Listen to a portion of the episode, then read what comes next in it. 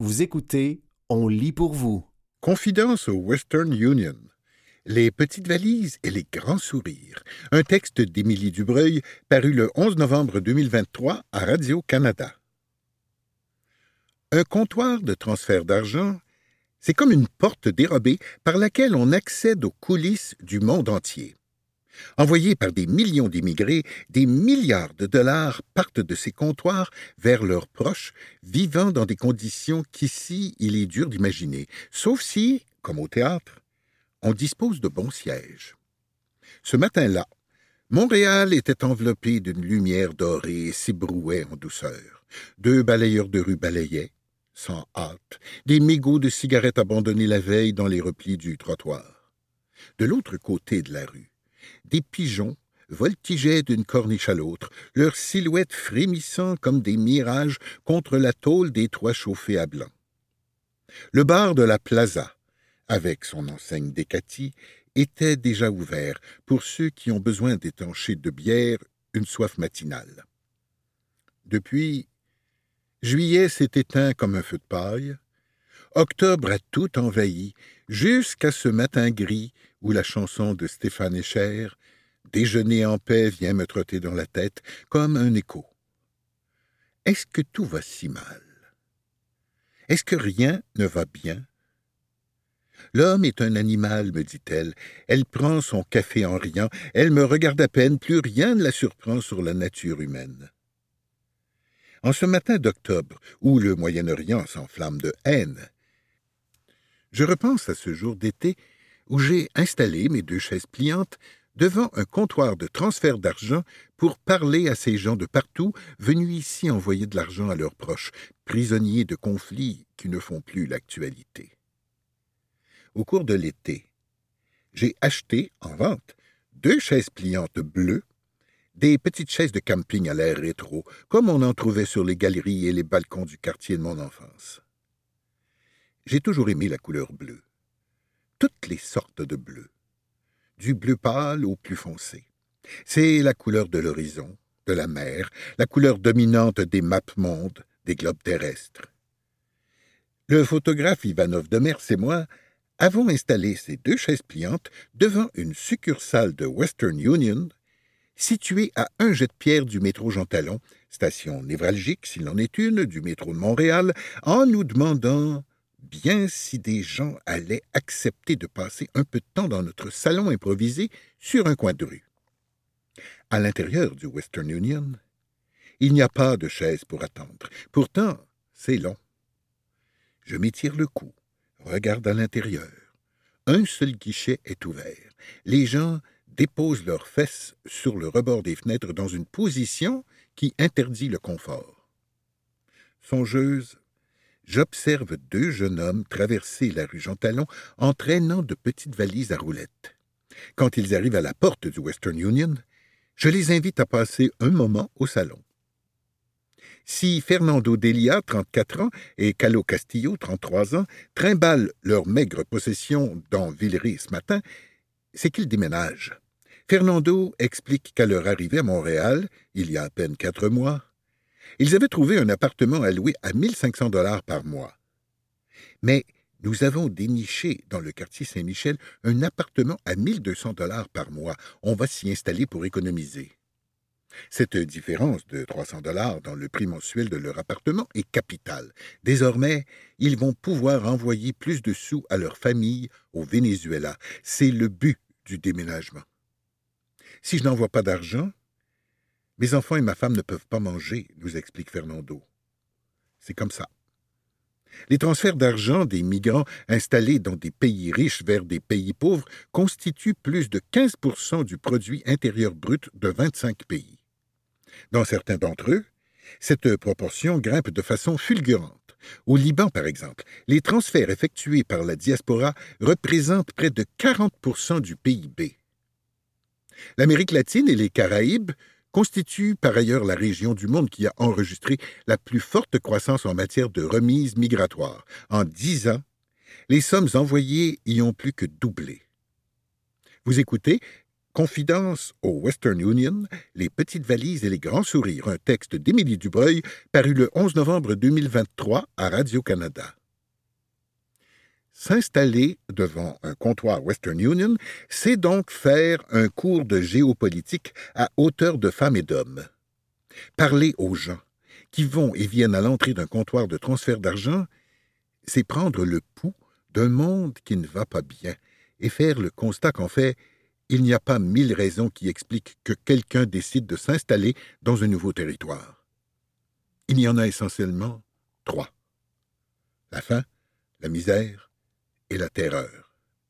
Au Venezuela, qui compte 29 millions d'habitants, le tiers des familles dépendent de la diaspora pour survivre. En 2022, les immigrants vénézuéliens ont envoyé plus de 4 milliards de dollars dans leur pays, essentiellement pour l'achat de nourriture et de médicaments.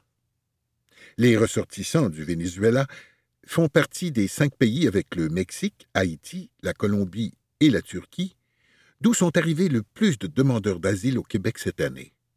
Ce sont souvent des hommes comme Fernando ou Callot qui prennent les routes de l'exil.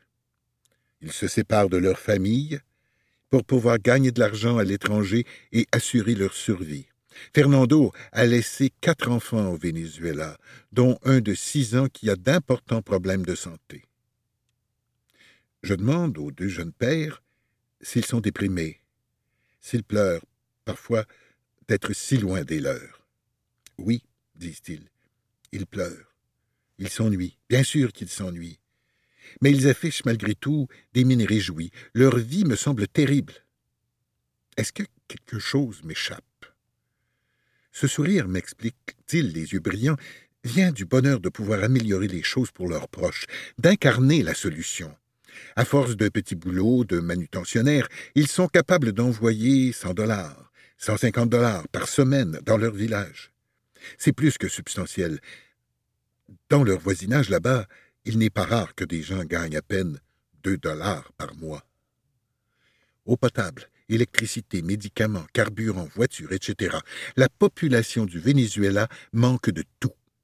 L'argent, le bolivar souverain, vaut à peu près la même chose que l'argent de Monopoly. 95% de la population vit dans la pauvreté. En plus, le pays est l'un des plus dangereux au monde. Fernando et son ami Calo n'étaient que des gamins quand Hugo Chavez a pris le pouvoir au Venezuela en 1999, décidé à supprimer les inégalités sociales grâce à une révolution socialiste.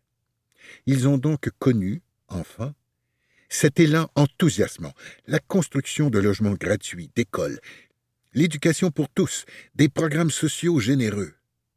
Tout le monde mange à sa faim. Le pétrole du pays se vend alors à prix d'or. Aucun projet ne semblait impossible à financer. Mais le rêve a tourné court. En 2013, Hugo Chavez succombe à un cancer. Son successeur, Nicolas Maduro, s'engage alors à perpétuer la révolution socialiste, mais son entrée au pouvoir coïncide avec la chute des prix du pétrole. Le régime se durcit, devient brutal et autoritaire jeunes adultes, Fernando et Calo ont vu leur pays sombrer dans une crise économique qui dure encore aujourd'hui. Ces dernières années, près de 8 millions de Vénézuéliens ont pris les routes de l'exil au péril de leur vie. La moitié se sont établis en Colombie et au Pérou. À l'extérieur de l'Amérique latine, les plus grandes concentrations d'immigrants vénézuéliens se trouvent aux États-Unis et en Espagne. Nous avons marché pendant quatre mois. Nous avons traversé la Colombie, le Panama, le Costa Rica, le Honduras, puis le Guatemala, raconte tranquillement Calo. Nous avons payé les narcotrafiquants sur le chemin, parce que si on ne paye pas, ils nous tuent. Nous avons aussi donné 2000 dollars à un passeur pour nous amener au chemin Roxham. Nous avons tout vendu au Venezuela pour réunir cette somme. Fernando et Calo prennent congé de notre petit salon en nous serrant la main avec beaucoup de chaleur. Callot est coiffé d'une casquette sur laquelle se lit en lettres majuscules l'espoir d'une vie meilleure. Canada. Les deux jeunes hommes repartent avec leurs petites valises vers le Western Union en nous envoyant la main encore une fois. En les observant les bras en l'air, souriant, je les imagine le jour du grand départ, saluer leur famille, avec ce sourire brave, ce sourire bouleversant. Ils entrent dans le commerce d'un pas léger. Une vieille connaissance m'aperçoit de l'autre côté de la rue et m'interpelle. Elle traverse Saint-Hubert souriante. Ça doit faire au moins dix ans que nous nous sommes croisés. Elle n'a pas beaucoup changé. Elle me demande ce que je fais là, assise sur le trottoir. Je lui explique mon projet de tour du monde en chaise pliante devant des Western Union. Oh, wow! s'enthousiasme aussitôt cette femme éduquée qui a travaillé, si je me souviens bien, dans le domaine de l'aide internationale. Ça fait des années que je passe devant cette enseigne et que je me demande pourquoi tant de gens sont ici tous les jours. Je lui explique. Ce sont les coulisses. Je lui parle du Venezuela. Les pigeons s'agitent sur les toits. La chaise en face de moi est de nouveau vide. Je me tiens tranquille, fondu dans le décor, sur le trottoir de plus en plus achalandé.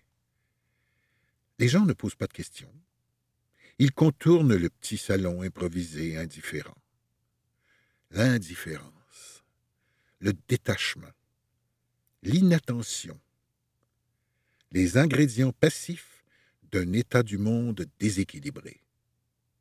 C'était Confidence au Western Union, Les petites valises et les grands sourires, un texte d'Émilie Dubreuil paru le 11 novembre 2023 à Radio-Canada. François-Alexandre Bourbeau, Les uns et les autres. Une entrevue réalisée par Isabelle Beaulieu parue le 5 septembre 2023 dans la revue Les Libraires. Avec son premier roman Confluence, François-Alexandre Bourbeau, libraire, à la librairie Libère à New Richmond, abolit le temps ou plutôt le revisite, lui donnant une forme extensible où les personnages et les événements traversent les époques pour figurer une chaîne infinie de liens et de référents nous vient en tête l'image du battement d'ailes du papillon, qui engendre à sa suite une myriade de mouvements et pourfend le règne des siècles pour influencer radicalement le cours du monde. Tour à tour cocasse, baroque, fantasque et poétique, les histoires racontées deviennent légendes, comme autant de contes des mille et une nuits qu'on ne peut s'empêcher de vouloir entendre. On entre donc dans ces pages sans jamais être certain d'en sortir, fasciné par les multiples circonvolutions qui ne cesseront leur tour et détour qu'une fois le livre refermé. Et encore. Plusieurs histoires et personnages s'entrecroisent en confluence et sans nécessairement interagir, exercent une ascendance les uns sur les autres. De quelle façon cette structure, tout en mouvance et en rappel, vient-elle servir vos propos et votre écriture? J'aime l'idée d'une linéarité éclatée, comme une fresque qui se révélerait petit à petit, dans le désordre, pour nous permettre d'en saisir graduellement la vue d'ensemble et de rapiécer les morceaux. Au moyen de fictions qui s'enchevêtrent et s'entrecoupent, que ce soit par un objet, un événement ou un personnage, côtoyé de près ou aperçu de loin, je souhaitais brosser un portrait où tout se rattacherait sur plusieurs époques et en différents lieux. L'un des personnages de l'histoire, Ike, affirme que la mouvance est fondamentale. On retrouve dans ses propos mon appréciation de la fragmentation et de l'épisodique. Le livre se déploie simultanément en plusieurs temps. Les retours en arrière ponctuent la trame présente du texte à la manière de parenthèses. Confluence c'est une collection de parenthèses conjuguées à plusieurs temps. Il y a là quelque chose d'assez visuel aussi. Bien que nous nous retrouvions dans de nombreux lieux et univers, tous différents et singuliers, le thème de l'eau et des fonds marins revient régulièrement. Qu'est-ce qu'il évoque au juste pour vous? L'eau, malgré la plus grande tranquillité, échappe à l'immuabilité. Le concept est séduisant. Puis il y a la question de la grandeur, de l'ampleur et de la démesure. La mer est d'une beauté à couper le souffle, mais elle est aussi d'une cruauté implacable. Elle renferme la vie et la lumière, mais aussi les gouffres abyssaux. Elle recèle sa part de mystère et d'inconnu. La mer a également écrit de fameux chapitres de l'histoire. Et comme j'adore les récits d'aventure et de navigation, les histoires de corsaires et de naufrages, il fallait que la mer et l'eau se retrouvent dans le livre. Quand j'étais enfant, mes premières véritables découvertes en littérature ont été Jules Verne et Tintin, des univers riches en aventures maritimes qui restent gravés dans la mémoire. Bref, l'eau enveloppe et fracasse, propulse et coule. C'est un concept de tous les paradoxes. Le fait que je demeure près de la mer y est aussi sûrement pour quelque chose. Dans votre roman, des descriptions très réalistes côtoient des phénomènes invraisemblables. Je pense ici à la téléportation du personnage d'Albert ou à Paul, choisissant de vivre dans les profondeurs de l'océan. Pour quelle raison avez-vous souhaité inviter les situations rocambolesques? Un brin de fantaisie permet d'explorer des situations qui nous seraient autrement inconnues. La mise en parallèle des deux éléments crée la surprise. Un phénomène invraisemblable, mais dont l'explication est parfaitement plausible, le rend moins saugrenu et lui confère un caractère encyclopédique. C'est comme un jeu dans lequel la science ferait les meilleurs coups, ce qui permet de renchérir en extravagance. Le rocambolesque puise tout de même dans le vrai, puisqu'il nous amène à accepter un élément impossible ou invraisemblable comme quelque chose de réaliste, loin de l'étonnement. La question de l'ambiance entre aussi en ligne de compte et permet de jongler avec les impressions. La lenteur et la lourdeur sous l'eau, puis l'éclatement de l'imagination de ce à quoi pourrait bien ressembler l'intérieur d'un trou de verre, comme ceux dans l'espace, pas dans le sol, une étincelle, une brève échappatoire. C'était François-Alexandre Bourbeau, Les uns et les autres, une entrevue réalisée par Isabelle Beaulieu parue le 5 septembre 2023 dans la revue Les Libraires. Faut-il s'inquiéter des roches en plastique? Un texte de Joël Leblanc paru dans le magazine L'Actualité de novembre 2023. Omniprésent, le plastique commence à s'amalgamer à la roche pour former des cailloux appelés plastiglomérats, un aperçu des fossiles que l'humanité laissera derrière elle, affirment des chercheurs. Une roche de plastique trouvée en mars 2023 sur l'île de Trinidad, affleurement volcanique situé à trois ou quatre jours de bateau au large des côtes brésiliennes, un des endroits les plus isolés sur Terre. Que restera-t-il de nous dans cinquante millions d'années?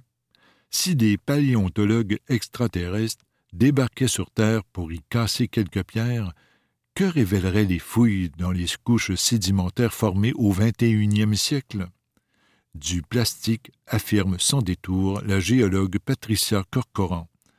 Des strates de plastique, de la roche de plastique, des fossiles de plastique, en 2012, en arpentant la plage de Camilo sur la grande île d'Hawaï, la professeure au département des sciences de la Terre de l'Université Western de London en Ontario a découvert une étrange roche faite de sable, de cailloux, de coquillages et de plastique. J'ignore si nous étions les premiers à trouver une telle roche incluant du plastique. J'en doute, mais nous avons été les premiers à le mentionner dans un article. Nous en avons trouvé sur les 21 sites que nous avons explorés. Il a fallu inventer un mot pour désigner cette matière, plastiglomérat. Le néologisme est la contraction de plastique et de conglomérat, terme courant en géologie pour parler des roches sédimentaires faites de galets grossis enchâssés dans une matrice durcie de sable ou d'argile plastiglomérat, une matière mi-naturelle, mi-artificielle, mi-caillou, mi-plastique. Certains la nomment Frankenstein. Ces roches hybrides sont parfois plus résistantes à l'usure et à l'érosion que certaines vraies roches. Après ce premier signalement, la bizarrerie a été repérée par des scientifiques ailleurs dans le monde. En 2015, sur une plage du nord de l'Espagne. En 2019, dans l'archipel portugais de Madère, ainsi que dans les Cornouailles en Angleterre, et en 2020 sur l'île de Giglio en Italie. En 2022, c'est sur l'île de Trinidad, au large du Brésil, un sanctuaire de tortues marines, que des chercheurs trouvent le plastiglomérat. et en 2023, on le signale sur les plages des îles Andaman et Nicobar en Inde, ainsi que sur l'île de Panjang en Indonésie. La pollution par le plastique est présente dans tous les océans, dit Patricia Corcoran. Ce plastique échoue en grande quantité sur des plages situées au carrefour de courants océaniques. La plage de Camilo, par exemple, est recouverte de confettis de plastique. C'est que le plastique se brise avec le temps, mais ne se décompose pas. Au final, de minuscules débris de l'ordre du millimètre, voire du micromètre, flottent dans les océans et échouent sur les plages. Puis, des campeurs ou des pêcheurs font des feux, ce qui fait fondre le plastique présent dans le sable. En refroidissant, il durcit et s'amalgame avec les sédiments qui l'entourent. Dans d'autres cas, le plastique fondu peut s'insinuer dans les fissures et anfractuosités des grosses pierres et durcir là, explique la géologue. Plastique et océan, des solutions en vue. Le scénario peut se produire ailleurs. Un feu dans une forêt fortement fréquentée par les humains ou de la lave en fusion conviennent aussi parfaitement, tant qu'il y a du plastique à proximité, ce qui ne manque pas sur Terre. Dans tous les cas, le résultat est le même, une roche hybride d'un genre nouveau, parfois plus résistante à l'usure et à l'érosion que certaines vraies roches, si résistante qu'elle risque d'être incorporée dans les archives géologiques des prochains millions d'années. Vous écoutez Faut-il s'inquiéter des roches en plastique? Un texte de Joël Leblanc paru dans le magazine L'Actualité de novembre 2023. D'hypothétiques paléontologues du futur remarqueront assurément ces strates sédimentaires très concentrées en plastique qui dateront de notre époque, affirme aussi Sarah Gabot, paléontologue à l'Université de Leicester en Angleterre nous sommes clairement en train de laisser notre marque jusque dans la géologie du globe. Tant et si bien que, selon de nombreux géologues, il pourra s'agir de la caractéristique la plus sûre pour déterminer les couches rocheuses datant de l'Anthropocène.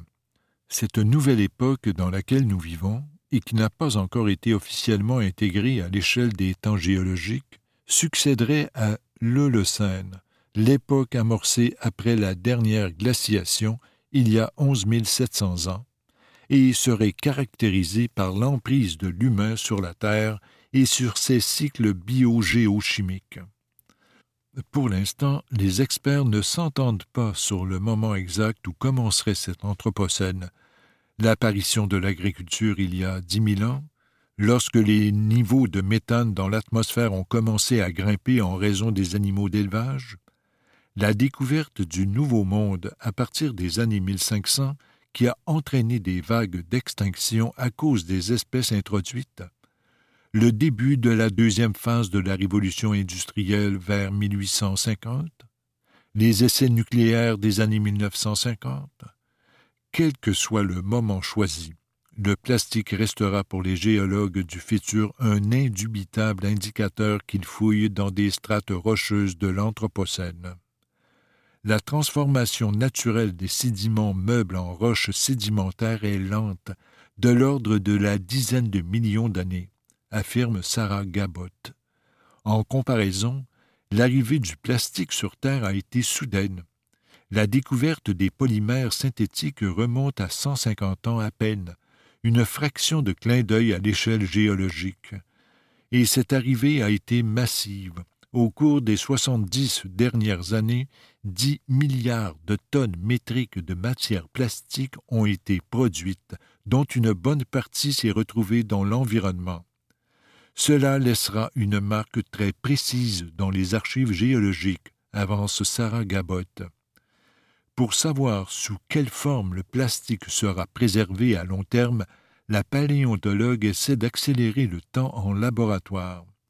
Ces recherches consistent habituellement à observer la décomposition des créatures mortes et à voir ce qui est conservé dans différentes conditions. Mais dans ces moments libres, elle étudie aussi la fossilisation de nos déchets.